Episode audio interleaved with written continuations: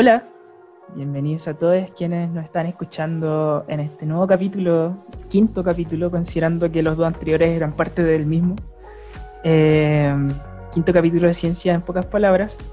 Y hoy día nos vamos a poner densos. Eh, así que si nos vamos a poner densos, hay que darle con todo y me voy a poner denso al tiro. Eh, como ya deben haber visto en el nombre, en el título de este capítulo, hoy día nos vamos a meter con las dos patas en el barro y vamos a hablar sobre bioética en general, sobre problemas bioéticos. ¿Y a qué viene todo esto? Eh, hay un caso que les voy a dejar planteado antes de entrar de lleno con, con las personas que ustedes ya conocen, que son parte de este espacio.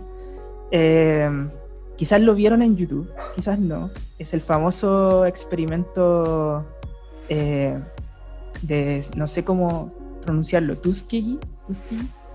Eh, bueno, este caso, ultra, hiper, mega conocido, eh, se basó básicamente en un experimento que se realizó con eh, personas afroamericanas en Estados Unidos en los años 40, 50.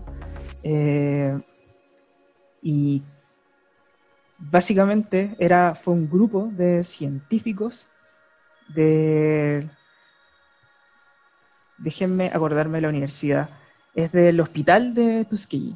Eh, y estas personas experimentaban con un grupo de afroamericanos eh, la sífilis, ya que en esa época no, era mucho lo que se sabía sobre la enfermedad. Eh, entonces, así, muy resumido, y realizaron sus experimentos para ver cómo avanzaba, para conocer la enfermedad, cómo se desarrollaban las personas, pero en paralelo, eh, el año 42 se hace extensivo el uso de la penicilina. Incluso se sabe que la penicilina eh, servía para curar la sífilis. Eh, entonces, teniendo la cura, quizás ya no era necesario tener a estas personas con el experimento corriendo aún. Pero sin embargo, los pacientes que participaron de este estudio, aún así, a ellos los, ellos continuaron con el experimento, en gran parte por decisión de los investigadores, e incluso murieron eh, varios de estos pacientes a raíz de la misma sífilis, eh, ya que uh, en gran parte estos investigadores querían saber qué ocurría con la enfermedad, eh, cómo se terminaba desarrollando, y por no esbozar otras razones, quizás más realistas, y finalmente esto decanta en, en, unas en denuncias. Eh, de hecho, uno de los participantes que sobrevivió a esta experiencia realizó una denuncia. Eh, se realizó todo en investigación y eso dio con que hoy en día saliera a la luz uno de los casos más graves eh, en que se han transgredido normas éticas en la historia de la biomedicina, ya que después incluso todo esto es peor, y esto sí que lo voy a decir más cortito, eh, realizando la investigación se descubrió otro caso en que en un orfanato en Guatemala estas mismas personas habían hecho experimentos con niños. Los mismos experimentos que hicieron con estas personas también la hicieron con niños. Eh, así de denso vamos a estar hoy día, así que oh. les doy al tiro el paso a la Jackie, que ahí justo sonó. Sí. Quiero, de hecho, poner un poco más denso el experimento que hicieron en Guatemala. No solo eran niños, eran un hospital nacional de salud mental. O sea, eran personas que no podían decidir si recibir o no y en ningún momento se les dio la, el derecho a saber qué estaban haciendo con ellos. Y de hecho a ellos se les eh, transmitió la enfermedad. A veces eran gente sana que se les inyectó sífilis. Así que.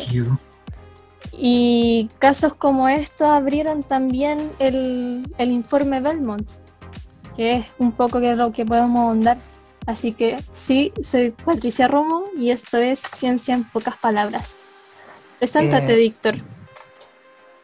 Ya, antes de presentarme, estaba leyendo como cosas y caché de que se han hecho como obras de teatro, películas como basadas en el caso. Qué deep. Estoy muy mal. Ya, pero acorde a esos tiempos, ¿qué esperas? En todo caso. De hecho, te aseguro que debe haber sido gente blanca como con la cara pintada de negro, un clásico de los 50, de los 40, de los 30.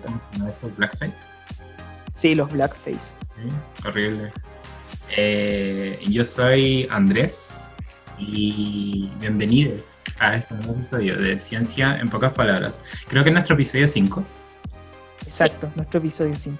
Ya, yo quiero contar algo chiquitito antes de que empecemos con el tema. Siento como retroalimentación del capítulo pasado. Eh, solo para que puedan saber, nos mudamos de Evox a Anchor. Así que eh, tenemos como nuevo patrocinador allá. y nuestro logo ahora, cada vez que subimos como una infografía o algo, sale como el logo de Anchor encima. Y Anchor es bacán, todo esto. Y me dio un comentario, dijeron de que somos muy chistosos. eso nunca es malo. Sí, eso no es malo. No recibió más comentarios, pero una persona nos dijo de que éramos muy chistosos. Ah, y el podcast, para que igual vayan sabiendo, tiene eh, dos partes. Una parte A, que es como la parte de las películas buenas, y la parte B, que es la de las películas malas, donde hay intervenciones bastante interesantes en esa, en esa parte. Esto es súper bien. Jackie no sé qué hizo, pero lo editó re bien. Eh, o sea, que nos digan chistosos no me extraña para nada considerando el show que te mandaste comentando Radioactive y Tesla. Oye, pero dejemos de ser protagonistas. Esta vez nosotros no seremos los protagonistas. Real, real. Mm. Centrémonos. Focus. Sí, focus, focus. Entonces, eh, eh, denme el placer, por favor. Adelante, Bolton. Eh, bueno, hoy en día tenemos la invitadaza. Es la primera invitada, no tiene nada que ver con Daza, eso fue una coincidencia alcance de nombre. una gran invitada, una gran invitada. ella es bioquímica, igual que nosotros aquí en este espacio, pero además tiene un magíster en bioética y derecho, ya que ella obtuvo la beca eh, de la que entrega la UNESCO para estudiar el magíster en bioética en la Universidad de Barcelona. Así que UFAS. Además, eh, actualmente eh, está estudiando el programa del doctorado de ciencias biológicas, si no me equivoco, ahí me corregirá, en la Universidad Católica. Y, y, bueno, la conocerán también por ser tener, ser parte también del elenco de Nuevo Foco. Eh, así que, como todos los capítulos, les aprovecho a enviar un saludo a quienes estén escuchando desde ese espacio ahí y les invito a todos a seguirnos en todas las redes sociales donde, existentes había ahí por haber, eh, donde también nos pueden encontrar. somos como media partner del podcast, por decirlo de alguna forma. Eh, eso, le doy la bienvenida a la Quillen, Quillen García, futura doctora Guillén García. que le pones color, Es lo que corresponde, es lo que vales. Hazte vale. Sí, muchas gracias por invitarme. Estoy muy entretenida. Qué bacán. No llevamos nada y ya tenemos a nuestra invitada regocijándose en entretención. sí, no, es que como que es como demasiado divertido esto. Siempre he pensado que la ciencia debería divulgarse y debería como bajarse del pedestal y, como acercarse más a la gente. Y esta es como la forma, una de las formas más lindas que puede existir como un programa de radio. Y para las personas que nos escuchen mientras lavan la losa, eh, ojalá no haya momentos de tensión que hagan que se le quiebren los platos o algo por el estilo. Oh. Alerta de, de escucharlo en un momento viola. Un momento menos. Eh, bueno, lo que comentaba al inicio, eh, esa fue de, esos tiempos oscuros donde la ética no era algo que realmente tenía mucha importancia eh, en, la investigación científica y que de repente los investigadores se vieron forzados a, regularse. quiero pensar que forzados porque supongo que no todos eran buenas personas y hay, además hubo gente que no le gustó. ya normarse por diversas eh, diversos códigos, principios, declaraciones que vinieron por un lado, a coartar quizás su libertad de acción, pero por otro lado, darle una forma más humana y no solo con, los seres humanos, sino con los, otra, otras especies animales y del resto de la naturaleza, incluso temas más allá que podemos ir conversando en un rato más. Eh, no sé qué nos puedes contar como introducción, eh, Y eh, eh, yo quiero saber qué es la ética. Uf, Uy, ya, eh, mira, en términos muy sencillos, la ética es el estudio de los estándares morales. Y los, moral eh, son todos los códigos, valores que una sociedad o un grupo de personas establece para su convivencia. Eso sería como en grandes rasgos. La bioética entra a ser entonces el estudio filosófico y político y jurídico de eh, estos valores y estándares. Entonces es un término como súper amplio porque si lo pensáis, no, mm, un poco porque lo que le decía Bolton al principio, cuando estábamos conversando en la antesala, que ustedes no escucharon, es que eh, la, como la bioética canónica es la que empieza como a cuestionarse los asuntos relacionados con los derechos humanos, donde cabe esto de, de la experimentación en humanos, como el ejemplo que él daba eh, al principio. Pero la bioética es mucho más amplio que eso, pues puede abarcar otros aspectos, dentro de los cuales está como, por ejemplo, eh, el cuestionarse cuáles son los derechos de la tierra, del medio ambiente, los derechos, por ejemplo, del feminismo, como el aborto, por ejemplo, o las sociedades conyugales, eso también puede llegar a ser un problema bioético, eh, la eutanasia, la eugenesia. Bueno, y, en la área que yo me dedico yo, pues que es la deontología, que eso también es como una subárea de la bioética que se dedica a cuestionarse ya filosóficamente las responsabilidades que un gremio puede tener respecto a su profesión. Por ejemplo, en mi caso, lo que yo estudié fue eh, cuáles son las responsabilidades de la deontología, ¿cierto? De nosotros los bioquímicos para con la sociedad a través de nuestra disciplina. Eh, y eso también es, una, es una, una, rama de la bioética. Como nosotros los científicos estamos insertados dentro de la sociedad y con nuestra responsabilidad frente a nuestras investigaciones. Bueno, eso quería decir como introducción. Eh, es heavy eso, porque no sé si todas las personas de una sociedad realmente se cuestionan sobre la deontología de sus profesiones es como un tema que se debata mucho a nivel abierto o en los trabajos o las mismas personas incluso mientras están en la universidad.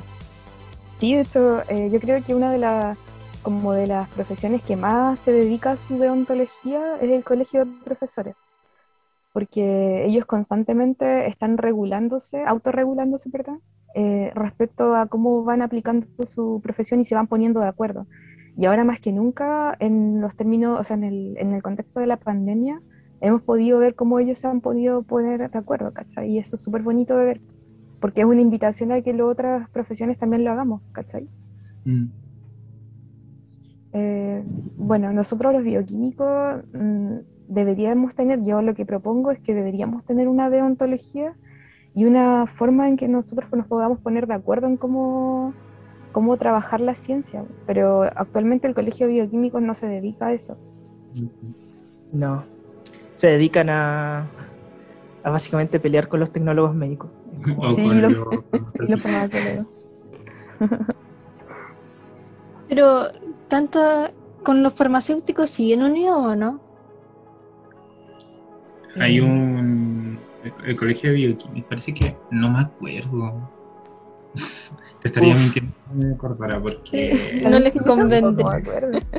Porque alguna vez supe que estaban juntos el colegio bioquímico y de farmacia y que de hecho como que los farmacéuticos le dieron cobijo a los bioquímicos. Así que si pelean contra ellos los pueden echar.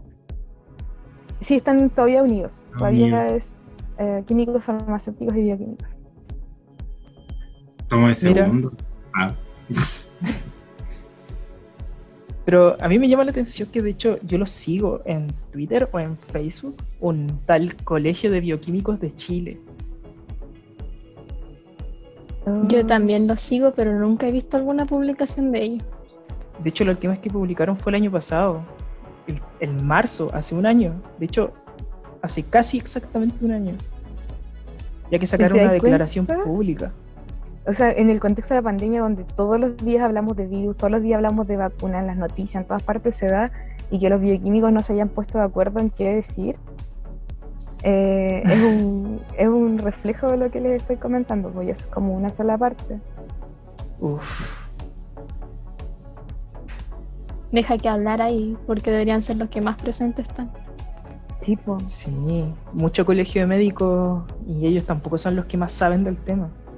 Sí, de hecho, hace poco, y esto también tiene que ver con la bioética, po, creo que la semana pasada una inmunóloga, bioquímica e inmunóloga de, de Argentina, eh, habló, dijo una falacia respecto a las vacunas, no sé si cacharon. Ay, en Argentina es heavy el tema de las fake news. Están a Sí. otro nivel. No, no sé si cacharon eh, que ella dijo que las vacunas generaban otro tipo de enfermedades y que a la larga era peor vacunarse. Entonces, como que eh, se tuvieron, tuvieron que salir otros médicos y otros bioquímicos a desmentirla, porque ella lo dijo en, en una cadena nacional, en una entrevista. Oh, Entonces, grave, súper grave. acá, acá por lo menos rescato que los profesionales como de la ciencia que han salido a la palestra al menos han tenido un discurso más o menos parecido. Onda, ahí se nota como el, lo heavy de, del otro nivel al que alcanzaron las fake news en Argentina. de hecho, eso la era- fake news también es un problema bioético. Ah, Eso mismo iba a decir. sí, qué bueno, sí. Es, es Sí. un fenómeno filosófico de la voz verdad. Y, es- es en el cuático, por- fondo, lo que... Sí, adelante. Sí, que, que- que solo quería comentar que es cuático porque eh, nosotros como profesionales de la ciencia también tenemos una carga ética bien potente respecto al uso del conocimiento y de la de la em, ¿cómo decirlo? de del como del pedestal en que se nos pone como sociedad por nuestro conocimiento y que por lo tanto lo que salga de nuestras bocas tiene un peso peso. Entonces no es como que uno pueda llegar y dar cualquier clase de declaración a- así como a la palestra, porque eso puede ser tomado como una verdad por el solo hecho de ser un trabajador de la ciencia. Sí, sí, de hecho, sí, una, es, un, es una teoría, hay una teoría de un caballero que se llama Bourdieu, que es como que habla de que nosotros tenemos, nosotros como sociedad, tenemos la necesidad de encontrar respuesta a las problemáticas que van presentándose. Y entonces necesitamos como una respuesta rápida, y eso se llama como fast thinking, como pensar rápido. Y lo que hace la prensa es aprovecharse de ese fenómeno como mental que ocurre en nuestra sociedad y utilizar como pancartas o, noticias que sean, eh, ah, estoy buscando la palabra, mm, como impactantes, pero quería decir otra cosa, sensacionalistas, sí, esa es la palabra. Eh, entonces la prensa trata de buscar eh, pancartas sensacionalistas para aprovecharse de ese fenómeno que es el fast thinking. Y de ahí surge el fake news, ¿cachai? Como una forma, de- una respuesta frente a eso y un agravante más para la posverdad. O sea, si nadie después cree nada. Uh, Ay, qué deep. heavy. Sí, estoy como. Oye, ya, en este, en este momento, no sé cuánto llevamos como de. De podcast, pero he recibido. Esto, esto equivale a 19 todas las clases de bioética que nunca fui con Hugo Chávez. Hugo, No, Hugo Cárdenas. Hugo Cárdenas. Este equivale a todas las clases de bioética que nunca fui con ese señor. Eh, es un bombardeo de información brígido. Es, mu- es, es brígido todo lo que estoy contando aquí. Hoy sí, yo encuentro que, que les trataba de comentar es que la bioética acá en Chile se está tratando de una forma muy anticuada, porque no, no quiero de- sonar despectiva, pero sí como que se quedó en el pasado, porque estamos como cuestionándonos recién cosas que tal vez en Europa, no quiero ser europocéntrica, no piensen que le chupo el cuerpo a los blancos, por favor, pero sí siento que ellos están como en otra, como una línea de tiempo eh, superior a la de nosotros. Nosotros nos quedamos como en cuestiones como el aborto y la eutanasia, y son cosas que ya se resolvieron, de cierta forma, como que ya filosóficamente ya se encontró una salida, porque cuando tú tenías un problema ético, o en este caso, en este contexto bioético, tú tenías dos valores que se van a contraponer, ¿ya? Por ejemplo, en el caso del aborto, tú tenías el, el principio de autonomía que se contrapone con el principio de vida, ¿cierto?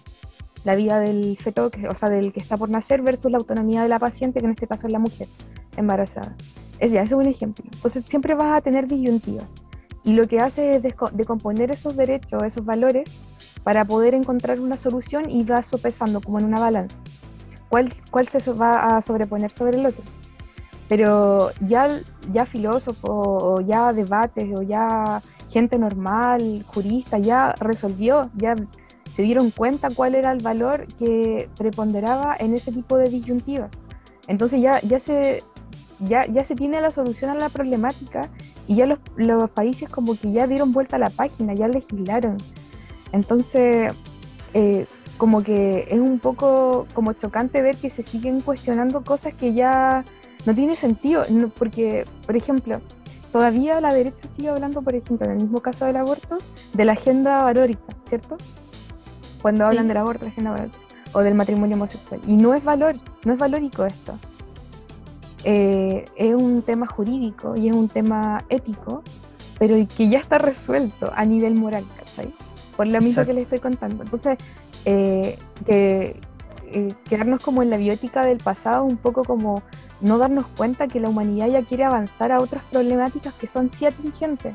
¿Cachai? Como lo que yo les estoy mencionando de la deontología, o también le podría mencionar lo del medio ambiente, eh, o también que lo que está muy en boga sobre el, eh, la del CRISPR-Cas, ¿cachai? Como toda la modificación genética, los transgénicos, y, y no, se sigue enseñando en la escuela eh, la bioética como estas, estas antiguas cuestionantes que ya, mm, ya no, no, vale la pena conversar al respecto. O sea, eh, o sea, obviamente si quieren conversamos sobre eso, pero ya están desanudados esos nudos, por así decirlo. Solo quería recalcar que, de hecho, alineándome como, con lo que comentabas recién, eh, hay un documental que es el, uno que hizo Michael Moore, que nos llegó en Netflix como Conquistando el Mundo o algo así. No sé si lo vieron, pero en, una parte este, en una parte de este documental él va a Túnez, un país del norte de África, muy cercano a Europa, eh, donde el presidente o la figura equivalente, no recuerdo en este momento qué era, eh, él era musulmán. Eh, este documental de haber sido por lo menos máximo hace cinco años atrás. Eh, y él, durante su gobierno, fue cuando se legalizó el aborto con apoyo estatal, siendo que él es musulmán y su religión no está de acuerdo con con el aborto. Pero cuando lo entrevistan, él deja súper claro, el Estado no tiene por qué legislar según los intereses personales de míos o de mi gobierno, sino que el Estado tiene que legislar por, algo público que acontece a todas las personas independientes de sus creencias. Por esa razón, si yo no estoy de acuerdo al aborto, el Estado no tiene por qué coordinarse con eso, porque al final esto no se trata de mí, se trata de un Estado que legisla a la población completa de este país.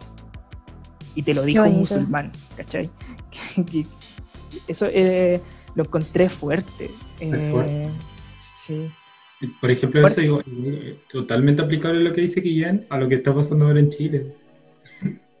totalmente aplicable. Porque se sigue todavía debatiendo por cosas, como dice ella, que no deberíamos por qué estar conversando sobre eso. Exacto. conversar es siempre bueno, pero el problema es cuando esas conversaciones entorpecen leyes. Sí, mm. eso es el tema. Y yo creo que estamos también en el lado contrario al ejemplo que da Bolton. Aquí a cada rato, a pesar de que seamos un país laico, sale la Iglesia Católica con su opinión, salen los grupos conservacionistas diciendo no. Entonces como que conversar es bueno, pero hay gente que simplemente no está dispuesta a conversar. Y eso también nos va retrocediendo también. Sí, eh, o sea, yo encuentro que igual la espiritualidad es algo que sí debería considerarse, pero eh, cuando hablamos de leyes y de, en términos jurídicos tenemos que atendernos a esos términos jurídicos, ¿cachai? Como que es ahí donde no, nos tenemos como que neutralizar, por así decirlo. Y yo, a, mi parecer, y un poco lamentablemente yo aprendí de la escuela catalana, eh, porque ahí fue donde me eduqué como en, el máster, eh, lo que a lo que nos podemos atener como un marco que normalice en todas nuestras culturas distintas como, como mundo, humanidad, eh, los derechos humanos. Entonces, eh, si utilizamos los derechos humanos como nuestro, nuestro rayado de cancha y nos podemos como limpiar de toda nuestra espiritualidad, que todos debemos tener lo más probable, entonces así podríamos encontrar como eh, salidas muy fáciles a las problemáticas y a las disyuntivas bioéticas. Pero como tú bien dices, como ensuciamos, por así decirlo, nuestra espiritualidad dentro de estos debates, entorpecemos el avance de ciertas leyes. Eh, yo quiero desviar un poco la conversación, eh, porque siento que hay como un aire de consenso en la atmósfera. Eh, bueno, ayer o anteayer, Guillén me enviaba una imagen, eh, o hace unos días más, ya no me acuerdo. El, el, COVID ya me arruinó la parte temporal de mi cerebro hace bastantes meses atrás. Eh, donde aparecía una imagen, era una grabación de la reproducción de células eh, que se habían realizado de forma artificial. O sea, yo sabía que habían creado la primera célula artificial hace unos años atrás ya, pero no sabía que íbamos en ese punto. Fue como wow. Y pues eso es entretenido conversar, pues así como cosas que nadie sabe la respuesta todavía y que podemos crear nuevas respuestas y nuevas disyuntivas. Entonces, o sea, eh, como que, claro, ahí queda y decís, ¿qué pasa? Y te empezás a imaginar futuros en donde vaya, vaya a poder como generar organismos pluricelulares, porque en, esa noticia en particular eran organismos similares a las bacterias. Mm. Eh, pero claro, cuando podáis hacer pluricelulares, ahí va a quedar la cagada, ¿cachai? Así como eh, en términos de, no sé, como distopía, estoy pensando en Matrix, así, no sé, o en Yo Robot, como que, y te cuestionáis como oh, ese organismo va a tener alma, y, y ahí también le podéis dar una espiritualidad al asunto. Igual es cuático, porque te aseguro que los chinos van a ser los primeros en querer saber si los organismos vivos artificiales tienen alma o no y van a hacer crecerlos como que fueran Pokémon. muy lejos de ese en todo caso. O quizás ya está pasando y no ha salido a la luz nada más. Sí, pues como el caso de, lo, de esta persona que hizo, a ver, voy a decir al tiro el nombre como para no... De, esta, de este científico chino que creó dos, dos seres humanos ¿Las eh, resistentes al VIH, sí. Mm. Me, me, encanta. Creamos el Ciencia Verso Nuevamente. sí. sí, no me acuerdo en qué capítulo fue. Que el primero. en el primero. Pero no lo vimos desde un punto de vista ético, solo comentamos lo biológico. Sí. Ahí él rompió muchos, muchos, muchos principios bioéticos.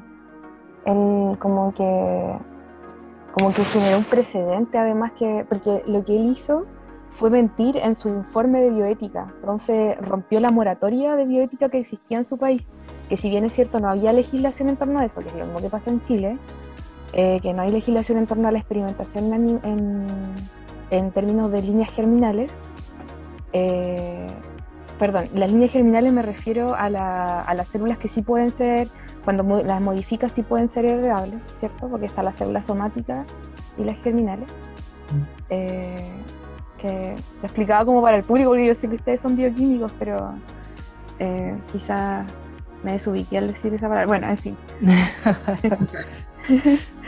Eh, él, en el fondo, eh, como no había legislación, pero había moratoria, es decir, los científicos de su país sí se habían puesto de acuerdo en qué era moral y qué no era moral, ¿cierto? Y él rompió esa moratoria, entonces generó un precedente. Porque entonces cualquier científico va a decir, bueno, puedo mentir en mi informe de bioética y hacer por debajo lo que se me antoje, generar un resultado científico y luego pido disculpas, me toman preso, pero ya cometí lo, lo, que, lo que dije que no iba a hacer en el También hay un ¿Cuál? problema con el... Bueno, disculpa. No, no, no, era un comentario de mierda el que iba a decir. Así como, ¿cuál villano de cómic? Así como eh, llegando al final del cómic cuando lo derrotan y dicen, voy a morir, pero mi cometido ya lo realicé antes de que ustedes llegaran. Oh. Watchmen. Watchmen. Watchmen. Sí, Watchmen. ahí es el... Oye, es, es- de hecho, Watchmen plantea un dilema ético bien interesante. Pero no sé si se escapa un poco de, de lo que estamos conversando. Sí, De hecho, sí, porque él lo que hace eh, es que deja recordar eh, en el cómic o en la película. Vamos a hablar del cómic o de la... Hablemos de la película porque debe ser más es lo que más, sí, debe ser Ya. más popular. En el fondo, lo que ellos, él, él- este, este hombre, se dio, el hombre más inteligente del mundo, se da cuenta que la única salida para la Guerra Fría es matando a la mitad de la población y haciendo que los rusos y los estadounidenses se unan para combatir un, un- un enemigo en común. ¿Cierto? Sí, Entonces mata a la mitad de la población y genera paz mundial. Pero en el fondo ahí lo que lo que él, el principio que él, la disyuntiva que se genera entonces es la del, en el fondo la del mal menor. Tú tenés, un una problemática que es la Guerra Fría y que por culpa de Vietnam y otras guerras que en, el- en la ficción muestran, eh, está matando miles de personas pero te das cuenta que si matas a la mitad de la población, vas a poder eh, salvar a la otra mitad de la población de las otras guerras. Entonces ahí se, se, se co- juxtapone el principio de no maleficencia con el principio de justicia. Y es mu- muy, similar el- la disyuntiva de Watchmen con la disyuntiva de Avengers con Thanos. de veras. Oye, Guillén, Estaba Sí. como acordando de otro ejemplo, como en el código Enigma, que también hablamos de esto la semana pasada, cuando el personaje principal, no me acuerdo cuál era el, el nombre del protagonista, Alan Turing, Alan Turing. científico. descubre la ubicación de, o sea, como... Ah, de veras. enigma. Entonces tiene que decidir cómo salvar a, a la familia del hermano de una de las personas que trabaja con Alan Turing o dejar que muera y así poder pasar el proyecto de manera inadvertida sin que se sepa que se descubrió el código Enigma. Entonces que está sobre la balanza, por así decirlo. Oh, Sí, aplica, aplica como el mismo principio. oye, Eh, sí, dígame. quería consultarte así nuevamente para quienes están escuchando, eh, si nos podías hablar en qué consisten como estos principios de la bioética, porque nombraste la- el mal menor, la autonomía, el de la justicia, pero quizás no sepan más o menos en qué- de qué tratan cada uno. Ya, pues mira, son cuatro principales: la autonomía, la no maleficencia, la beneficencia y la justicia. La autonomía, eh, cierto, es la soberanía que un individuo va a tener sobre su propia, sobre su- sus propios asuntos, ¿cierto? Y ahí entonces están, por ejemplo, la- el problema del aborto, el problema de la eutanasia. eh, mm, esos son como los dos que más puedo recordar. Bueno, por ejemplo, también el de la semilla nativa de Bolivia, también es un- una disyuntiva donde prepondera la autonomía, ¿cierto? La autonomía de los pueblos. La no maleficencia es no generar ningún mal, o generar el mal peor, y ese es el que yo le estaba hablando.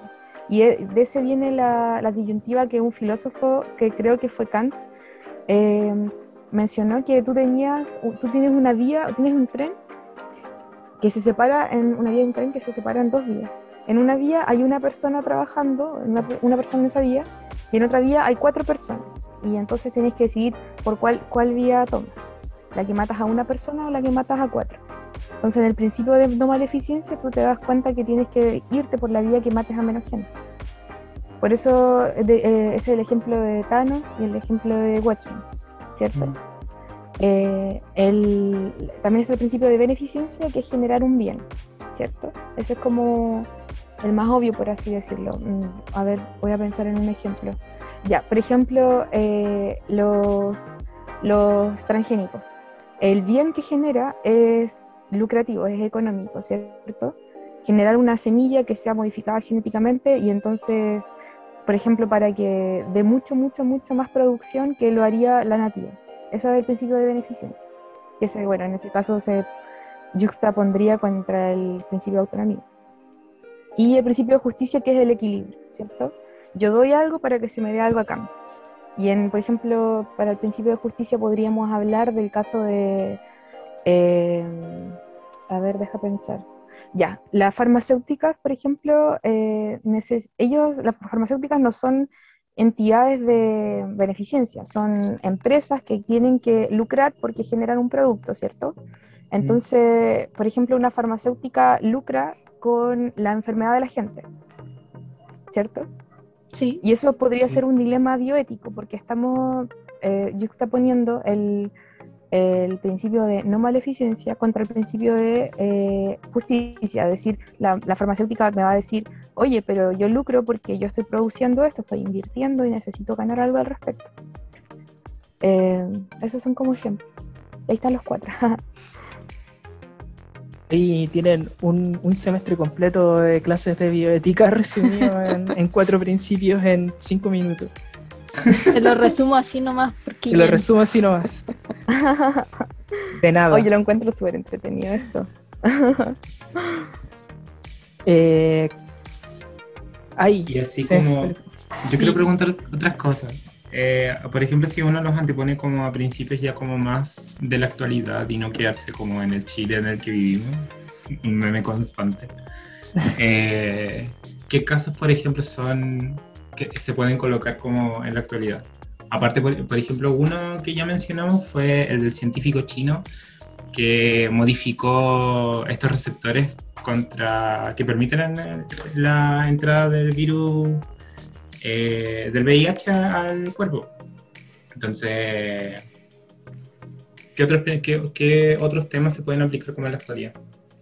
Mira, yo soy un ente político y voy a, hablemos de política, hablamos, chan, chan, chan, hablemos de política, ¿ya?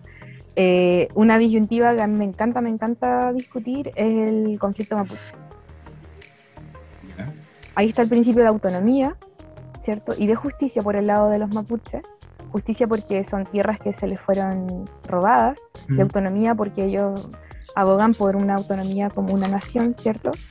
Contra el principio también de justicia de eh, las madereras, ¿cierto? Porque ellos bien compraron esos terrenos, no es culpa de ellos que hayan sido de que esos terrenos hayan sido propios de la nación mapuche, mapuche anteriormente a que ellos la hayan comprado y ellos quieren obtener lucro eh, a partir de esos terrenos y están en su derecho en términos de una sociedad de libre mercado, ¿cierto? Ellos compraron algo, quieren lucrar, cortaron la madera, invirtieron en eso y quieren obtener su beneficio. Y entonces, esa es una disyuntiva que podemos hablar. Entonces, podríamos tener un panel, un Aluxic, ¿cierto? A Mate, diciendo, oye, yo compré esto, esto me pertenece y no se lo tengo por qué, nadie me tendría por qué expropiar este terreno que yo compré o que yo heredé, ¿cierto? Y, el, y por último, por otro lado, tendríamos a la nación mapuche diciendo, bueno, pero esto, estos terrenos se nos robaron, ¿cierto? Y es nuestro derecho reclamarlos, ¿cierto? Mm. Eso es una, sería una disyuntiva, una disyuntiva bioética súper interesante, ¿no? Porque ahí tú, y, y cuál sería el, el, el asunto a disputa? El medio ambiente. Entonces ahí tú entras a cuestionarte de quién es ese medio ambiente, de quién es la tierra, ¿cierto? ¿Es la tierra es de la humanidad, la tierra es del que lo compra? Eh, ¿Qué va a pasar, por ejemplo, bióticamente hablando? ¿Qué va a pasar con la maderera? ¿Va, va, ¿Cómo va a ayudar la maderera a que el medio ambiente, que es el sujeto en cuestión, se vea beneficiado versus la nación mapuche, ¿cierto? Esa sería una temática súper entretenida para conversar eh, y que es político además. Entonces se vuelve jurídico, político y filosófico. Eh, otro tema tingente, como te decía, el aborto, ¿cierto? También se vuelve jurídico, también se vuelve filosófico y también se vuelve político. Eh, algo más científico, así como de ciencia básica, eh, estoy pensando en los organismos mo modificados genéticamente, dentro de los cuales se encuentra eh, tanto los, animales como las plantas, ¿cierto? ahí te vaya el tema de, medioambiental de nuevo, el tema de las plantas y el tema de los organismos animales, podemos pensar incluso en bioética de animales, ¿cierto? Cómo experimentamos con animales para nuestro beneficio como humanidad y ahí entonces empezamos a cuestionarnos bien, ¿lo acaso los animales son sujetos de derecho o no? Y también en la modificación de animales humanos, primates como nosotros y nuestros derechos como pacientes.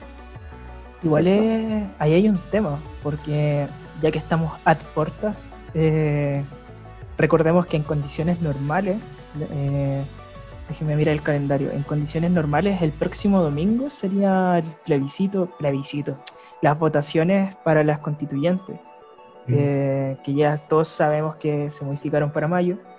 Eh, y una de las temáticas que estaba como bien en boga entre las personas que se están candida- candidateando, eh, el tema de los derechos animales, la incorporación de los derechos animales en la Constitución.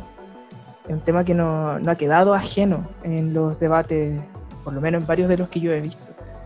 Eh, y yo me, yo me pregunto, eh, se- sería difícil negar que es una buena idea, a menos que fueras, no sé, así como un- una persona demasiado inconsciente. eh, pero, ¿qué pasaría, por ejemplo, con la investigación científica si es que la constitución eh, llega a, coa- a coartar totalmente el uso de animales por, cómo quede derra- redactado ese artículo? No, yo no creo que haya un problema. O sea, siendo realista, eh, no va a haber ningún problema, porque estamos en una sociedad antropocéntrica, en donde la mayor parte de, nuestra población es carnívora, omnívora. Entonces, si le das demasiados derechos a los animales, tendrías que coartar el derecho, y luego la autonomía, ¿cierto? Entonces está el derecho de todas las personas que sí quieren comer vaca, pescado y pollo y todo eso, ¿cierto? Entonces, eso realísticamente no va a pasar. A lo más podríamos darle derecho a los animales en el sentido del sufrimiento, ¿cierto? De la- las tres R. Eh, pero mm, mm, yo creo que es súper plausible eh, reducir, ¿cierto? Eh, la, R de reducir la, la cantidad de animales que se están utilizando en la experimentación científica, porque y ahí viene otra, otra tema, tema- temática que es la de la deontología de nuevo, que es como porque habría que ver qué tan relevantes son las investigaciones científicas que están utilizando animales y en sentido de- del equilibrio. O sea, si estoy matando, por ejemplo, 40 ratones para una investigación científica que a nadie le interesa, que no genera ningún impacto, podríamos reducir esa cantidad de animales para, y podríamos cortar esa investigación científica y darle ese recurso a investigaciones científicas que quizás no utilicen animales y que puedan generar mejor impacto tanto en el mundo científico como en la sociedad. Pero yo estoy siendo media autoritaria. Esa propuesta es bastante autoritaria. La- Pero es algo que en algunos lados igual está ocurriendo. O sea, quizás no eliminar el uso de 100% de animales, pero sí se ha reducido su uso en investigación a cómo se usaban antes. Por ejemplo, hay ahora investigaciones que prefieren usar eh, cultivos celulares y eso reduce en gran cantidad el, la- los ratones o los animales que se usan en laboratorio. Porque al final hacer tu poder reemplazar el animal por un cultivo y va a estar haciendo los mismos experimentos y poder obtener los mismos datos, sigue siendo como un bien. O sea, igual ahí el problema es cuando entramos a estudios fisiológicos, por ejemplo, donde queréis ver cómo funciona un sistema, un sistema completo. Eh, yo creo que si no fuera por eso, por ejemplo, no, ahí sí que yo no vería la necesidad de que hubiesen animales en investigación. Es como, ¿para qué? Si podemos simular todo. Mm, sí, yo, me diría más bien por la... O sea, yo encuentro que igual es, válido como... eh, es- estoy de acuerdo con, Patricia en el sentido de que no... Hay, hay, hay investigaciones que preliminarmente pu- puedes utilizar cultivo celular. Pero como dice Bolton, eventualmente vas a tener que escalar a un estudio preclínico, ¿no es ¿cierto? Entonces, en ese sentido, vas a tener que utilizar un, organismo mm, eh, más eh, complejo que simplemente un cultivo celular. Entonces, eh, por eso yo propongo como este modelo como más autoritario, en donde se cortaría por los lados en el sentido de, bien, ¿cuán importante es tu investigación? No, por ejemplo, yo quiero investigar la proteína proteasa, no sé, pi- pirulín pirulasa, perdón. homenaje a del- Chávez, homenaje a sí. Chávez. eh, eh, para, para ver vida y obra de esa pequeña. Y es como, ya, ¿y a quién le interesa? ¿cachai? veamos el impacto que va a generar tu investigación. ¿Vale la pena matar a 40 ratones? ¿Vale la pena matar a 500 ratones? Puta, sí, ya, bueno, hagámoslo, ¿cachai? Pero si no es no, no, nomás. No, no sé, yo soy súper autoritaria, yo sería súper autoritaria en ese sentido. Eh, un poco entiendo que tiene que haber cierta democracia en la comunidad científica, pero siento que actualmente se estaba se están entregando recursos a investigaciones que tal vez no son atingentes a nuestra sociedad, a nuestra cultura chilena. Eh, porque quizás están también mal distribuidas. Sí, es que, e, exacto. Nosotros somos un país que eh, asigna muy pocos recursos a la ciencia mm. y, nos, y estamos malgastando esos recursos. Yo trabajé en un laboratorio, esto va a salir a la, a la yo trabajé en un laboratorio en donde, por ejemplo, estaba potenciando la, la actividad salmonera, ¿cierto? Estábamos investigando como en, en términos de ciencia básica eh, aspectos moleculares de los salmones. Recordemos que la salmonera, la piscicultura en particular, es una industria acá en Chile y una industria importante en términos de la plata que va entrando gracias a esta. Entonces ahí tengo un principio, porque es el de justicia, pero que podríamos eh, juxtaponer con el principio del medio ambiente, pues de la, de la no beneficencia, perdón, de la no, no maleficencia, ¿cierto?, de, del medio ambiente. Y ahí entonces un comité de bioética se pudo haber cuestionado, bueno, este recurso se va a entregar para generar conocimiento científico que va a potenciar una industria, pero por otro lado, esta potenciación de la industria va a generar un daño al medio ambiente. Entonces, ¿quién gana? Eh, entonces, bueno, en, esos términos, como vale la pena, vale la pena matar tantos salmones para potenciar la industria, no sé, Ahí, eh, esos son como dilemas bioéticos de los que debería presentarse en los comités de bioética y que no están haciendo actualmente. Ahora simplemente los comités de bioética sirven para, para regular cuántos animales vas a matar y ya, no hay un panel. Siempre la bioética es una rama de la filosofía y como tal tiene que ser una mesa de discusión, una moratoria en donde los científicos debiesen sentarse y conversar qué es lo mejor, ¿entiendes? Pero ahora los comités de bioética no hacen eso y debería cambiar. Em, ya estamos como igual llegando a una hora presente para que no se alargue tanto tampoco el podcast. Y pero ha pasado súper rápido esto. Ha pasado muy rápido, demasiado. Igual quería plantear una, barsamente, eh, otra disyuntiva eh, interesante que creo que tampoco hemos tocado. Eh, en Twitter, yo que soy una persona adicta a esa red social, eh, sigo a una persona que es filósofo analítico. Y, pero me encanta porque se define como Analytic Philosophy Cheat Poster. Eh, un saludo a él si es que reconoce de que estoy hablando de él, ojalá que no. Eh, y él tuiteó un, un, ejemplo que él usaba cuando hacía clases en un liceo. lo cito.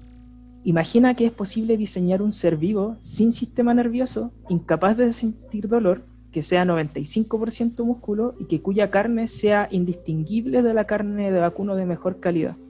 ¿Comerías una hamburguesa de esto? Y para sumar a la pregunta, pone una fotografía de lo que sería más o menos este ser.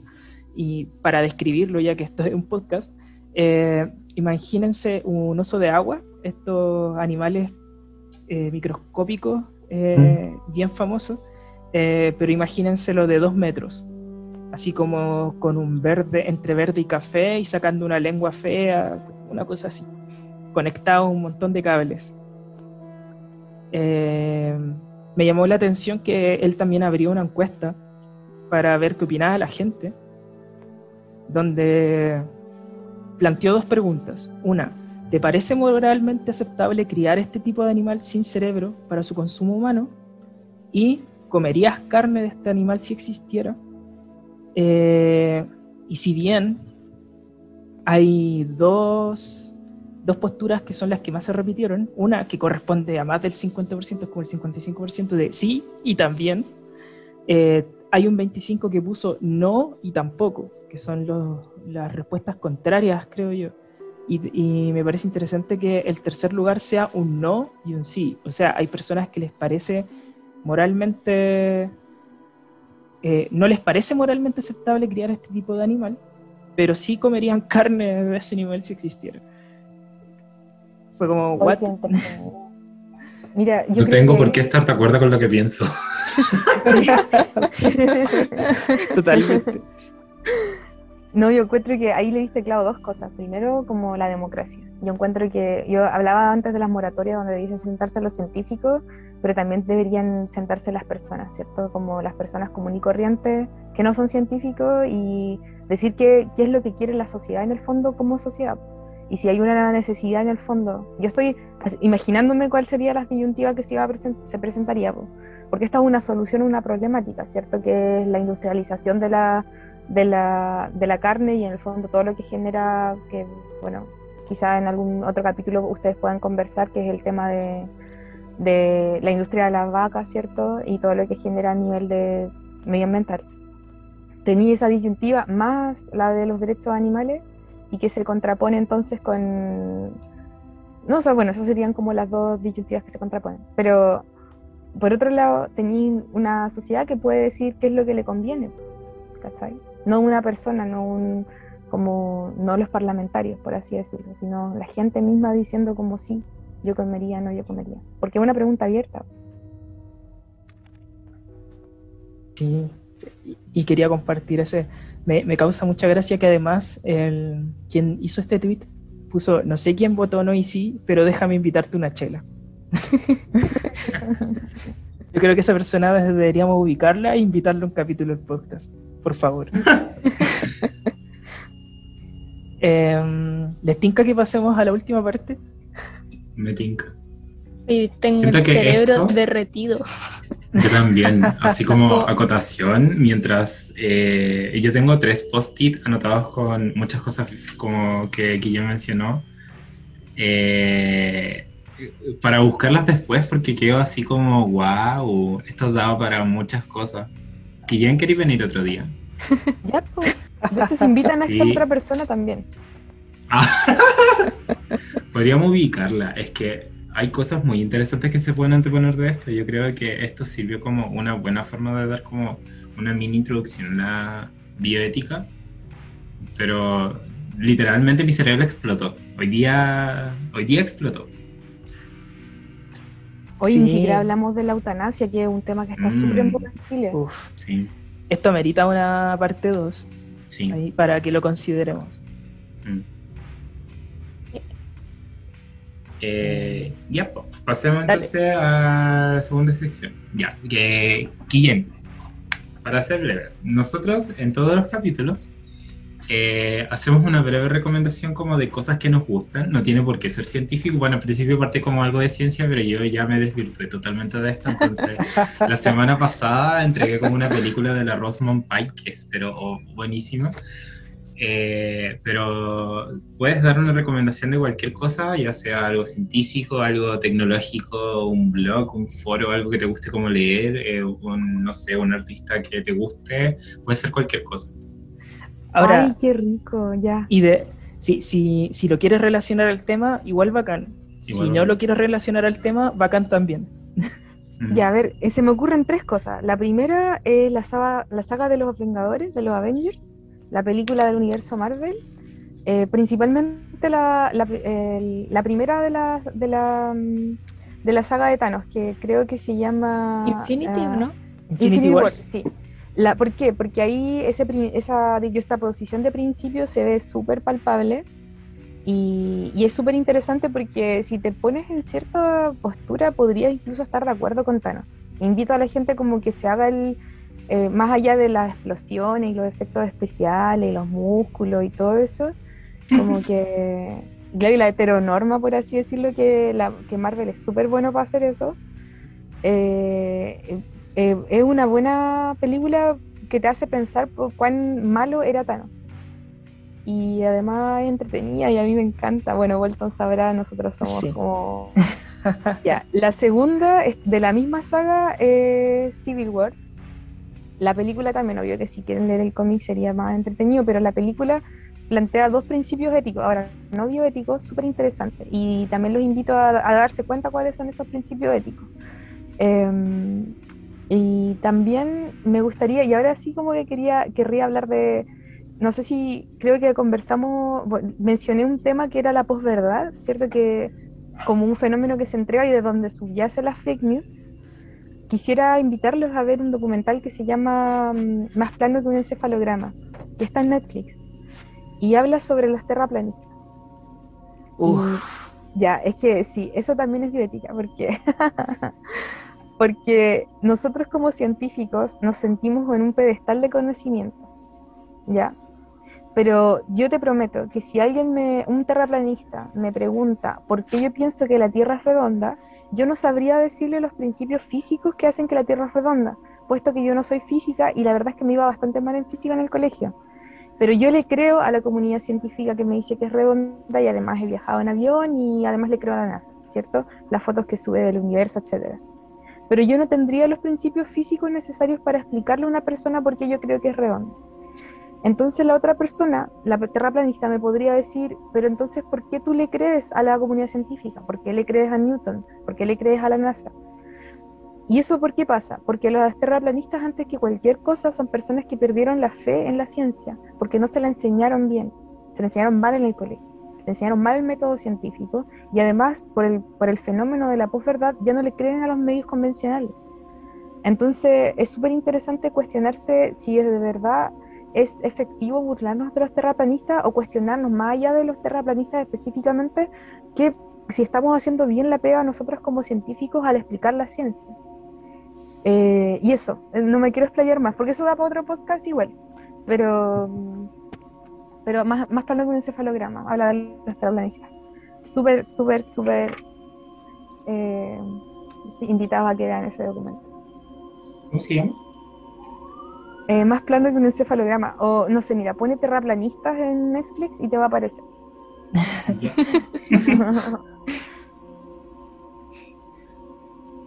encefalograma. Ya, lo vamos a anotar. Anotadísimo. Dale tú. Eh, sí. Ay, Víctor, Víctor, sentí que tú querías hablar. No te quiero negar la palabra. No, iba, iba a decir eh, qué recomendación tenías para esta semana. Eh, bueno, dado que ya me chispoteé y se me salió en un momento, quería hablar de Watchmen, pero no quiero repetir Watchmen. además que cae un poco con, lo que recomendó la Killen con Infinity Wars, porque más o menos la idea es parecida. Quiero recomendar otra cosa. Eh, no, no, sé si lo alcanzamos a tocar, creo que no, así como tal, como tema, pero hay un capítulo, voy a usar la vieja confiable, que es Black Mirror, pero es que de verdad que este capítulo da para hablar en este tema. Eh, eh, déjenme acordarme del nombre y de la temporada para hacer esto más fácil. Eh, es la segunda temporada, el primer capítulo, Be Right Back, que en, acá lo pueden encontrar como Vuelvo enseguida, eh, o a menos que sean de España y digan ahora mismo vuelvo. Eh, en, este capítulo hay una pareja que son, son, tienen una relación romántica y el novio en esta pareja muere en un accidente automovilístico. Entonces, para poder afrontar el duelo, eh, la protagonista del capítulo eh, utiliza una novedad tecnológica que le permite comunicarse con una inteligencia espiritual para mandar mensajes al cielo. Eh, y luego, esto va evolucionando hasta un punto en que le ofrecen un servicio de que esta misma inteligencia se la pueden agregar a un androide que es exactamente igual a la persona que murió. Y ahí se comienza a desarrollar el capítulo, en la convivencia de la protagonista junto a la persona que eh, es como una imitación de la persona que murió. Y tratan de llevar una vida tal cual como si no hubiese pasado absolutamente nada. Creo que es un dilema bien interesante eh, y que suena algo demasiado realista que yo creo que en cualquier momento va a aparecer una empresa de Tesla eh, ofreciendo este servicio. Eso me hace acordar también a otro capítulo de, White Mirror, de Black Mirror, que es White Bear. Ah, sí, sí. De la loca que con el marido, que matan como a la niña. No sé si lo han visto y después como que la encierran y ella vive como prácticamente en un reality donde la gente disfruta como verla sufrir. Porque ella hizo sufrir a la niña quemándola. Sí, sí. El tema es que contar el dilema ético implica spoilear la serie. Sí. Ya, pero no que no, filo, eso, me hizo acordar eso. eh, eh, Jackie. Oh, yo en un principio venía con una sola recomendación, pero ayer en la noche mis amigos me invitaron a ver una película, así que voy a tener dos recomendaciones. Em, la primera recomendación sí está ligada con nuestro tema de la bioética, de hecho está muy ligada con la historia que nos contó al comienzo Amiga, Bolton. Ay, aló. ¿Sí te. ¿Pasó algo? No, sí La te conexión está como medio inestable. Ah, sí. Ah, no, ya, por lo menos estoy grabando mi celular, así que ahí va a estar todo. Sí, sí. la edición hace lo suyo. Ya, como decía, eh, tiene que ver con la historia que Bolton nos contó al comienzo. Y es una película que se llama Miss Evers Boy, o en español, Los chicos de la señorita Evers. Y cuenta la historia de las personas que tuvieron que vivir el experimento de Tuskegee. Entonces ahí Bolton ya nos dio como un adelanto al comienzo. Y ya lo demás sería un poco de spoilers. Y lo otro que quería recomendar era esta película que vi anoche con mis amigos, que es Blade Runner 2049. Es una película que también los hará pensar. De hecho, es como, wow. Si quieren, pueden ver las dos. Blade Runner, que es un- la película más antigua. Y después Un Blade clásico. Runner 2049. Y quiero que les explote el cerebro como a nosotros ayer. Eso tenía yo. Brígido. ¿Y tú, Víctor? Eh, ya, yo tengo dos recomendaciones. Una, que es una película, es una película animada, pero es súper buena. Está nominada a los Oscar a Mejor Película Animada, de hecho, y la animación es, pero Ya sé cuál va a decir. es preciosa. ¿Cuál? Wolf Walkers. Oh, sí, es que es buenísima, es muy buena. La animación es una animación 2D y me gusta ese tipo de animación porque es como dibujada, o sea, obviamente, pero no se sale como del plano, como, como que está todo perfecto en esa animación. Lo único Bueno. malo es que yo la vi por Apple TV y se quedaba como un poco pegada, así que no la vean por Apple TV. pero... ¿Quién tiene Apple TV? Yo tengo Apple TV, pero es gratis. Lo que pasa es que te dan un año cuando contratas un iPhone y te dan un año de servicio gratis. Wow. Yo ni sabía que existía. Yo, no- o sea, Yo lo descubrí ahora. A mí me lo contó el Toto. Entonces quedé como, oh, wow. Y la vi por, ese, por Apple TV, entonces fue como un año gratis, voy de cabeza. Eh, pero eso, es súper buena. Trata también como de territorios que son como de los Wolf Walkers. Y hay como mm, personas de la colonia que quieren como tener esas tierras para así como tener, eh, tener esos territorios para expandirse y sacar como riquezas de esas partes. Pero están los Wolf Walkers que no permiten como que, que tengan estos territorios. Hay como varias cosas bien interesantes allí. Eh, porque también eh, toma como este mismo tema que habla como de la Quillén cuando empezamos a hablar como de los territorios que s- pertenecen a tierras mapuche, entonces igual es como, como que se, to- se como varios puntos en ese sentido. Entonces es súper buena y la animación es pero preciosa. Y los personajes también están súper bien desarrollados a pesar de ser como una animación, una película de animación. Mi Entonces, corazón está con esa es película, pero yo sé que Soul va a ganar el Oscar. Yo también Pero digo lo mismo. Wolf Walkers es hermosa. Es preciosa. Y tengo otra recomendación que no es una recomendación, o sea, es una recomendación no- ñoña, pero tampoco es como tan... ¿Cómo se llama? Ya, Filo, eh, por favor, vean Jujutsu Kaisen. Te juro que la vi ayer, la partí ayer en la mañana y me, les juro que me la jalé en un día. Me vi los 24 episodios en un día, la terminé ayer a las 12 de la noche. Oye, pero se podía hablar en, en coloquial, no, no sabía.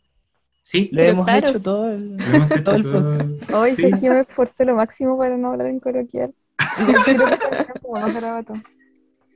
Sí, se puede. Hermoso. como el 90% de las científicas eh, en el mundo. Sí. Está bien, está bien. Eh, así que eso, pucha, yo me jalé Jujutsu Kaisen ayer. Y es buenísima, buenísima, porque para haberme jalado esta serie entera en son 24 episodios y duran como 25, menos de 25 minutos cada uno. Pero es buenísima. Terminé así como con crisis existencial ayer en la noche y dije como, ¿y qué veo ahora? y recordé que tenía que irme a dormir porque tenía que hacerme un examen hoy día a las 8 de la mañana. Eh, pero eso, vean Jujutsu Kaisen, es súper bueno.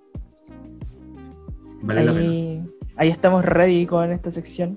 Así que antes de cerrar, eh, démosle un espacito para que diga lo que quiera, las últimas palabras de la Quillén en este capítulo. Ay, mira, nada, sí, yo, yo me voy así como súper contenta de haber participado, me encantó. Eh, invito a toda la gente a que se cuestione los cánones que la sociedad se le, impu- le impuso, como cuestionense si efectivamente las cosas son correctas o no correctas, no desde un punto de vista moral, sino desde un punto de vista de los cuatro principios que les mencioné. Y quizás se den cuenta de que pueden flexibilizar ciertas cosas, pueden no transar ciertas cosas y nada, sean felices, sean vegetarianos, no mentira. O sea, es broma, pero si quieres, ¿no? No, sí, claro, si exacto. Exacto. Uh, también había otra película, Seaspiracy, Seaspiracy, no sé si la vieron. Ah, la película del No. momento. Sí, también es bioética eso. Eh, ahí estamos, chiquillos. Ya, de hecho, estamos. Llevamos una hora con seis minutos. ¿En, Perfecto. cual- en, en qué momento Rígido. le pongo pausa? Ustedes me dicen. Me encanta No, que no. eso también está dentro del programa. Sí. Me encanta. Eh, entonces, eh, finalizamos nuestro quinto episodio. Es el quinto episodio, ¿no? Sí, quinto Sí, episodio. lo hemos Finalizamos entonces nuestro veces. quinto episodio. O sea, que a mí se me olvida, soy súper pavo, perdón. Eh, la otra semana probablemente tengamos otro invitado, ¿eh? Sí, Y dejémoslo en la otro sorpresa. tema bien interesante, sí. Sí. Pero tengan cervezas para tomar escuchando ese capítulo. Ufa.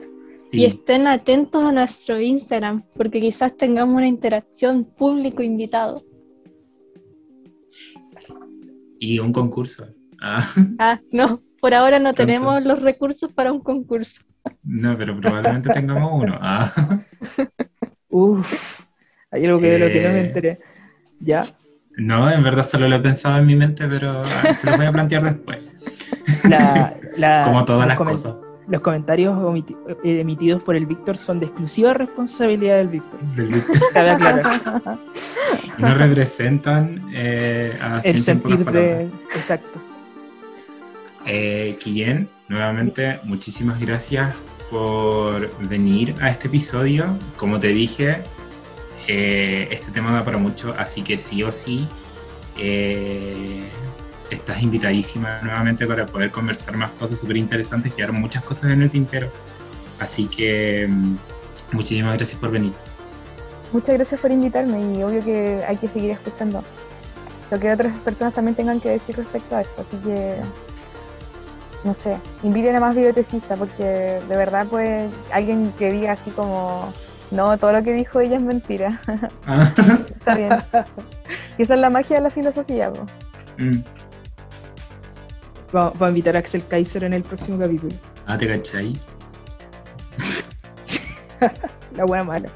¿Cómo se llama este weón de derecha que se postuló a constituyente y dijo como, y si hacemos mejor, eh, omitimos el cambio de la nueva constitución y dejamos la antigua constitución? Axel Kaiser, po. No, Henry eh, Boyce. Henry Boyce, invitamos a Henry Boyce. Uf. Creo que eso, ese comentario dio a entender que debemos terminar este capítulo aquí. Sí, Muchas gracias a quienes nos escucharon. Yo me retiro. eh, y nos vemos entonces en un tiempo más en otro capítulo. Sí, en el próximo capítulo de Ciencia en pocas palabras. Nos Adiós, vemos. sí. Adiós. Nos Adiós. vemos.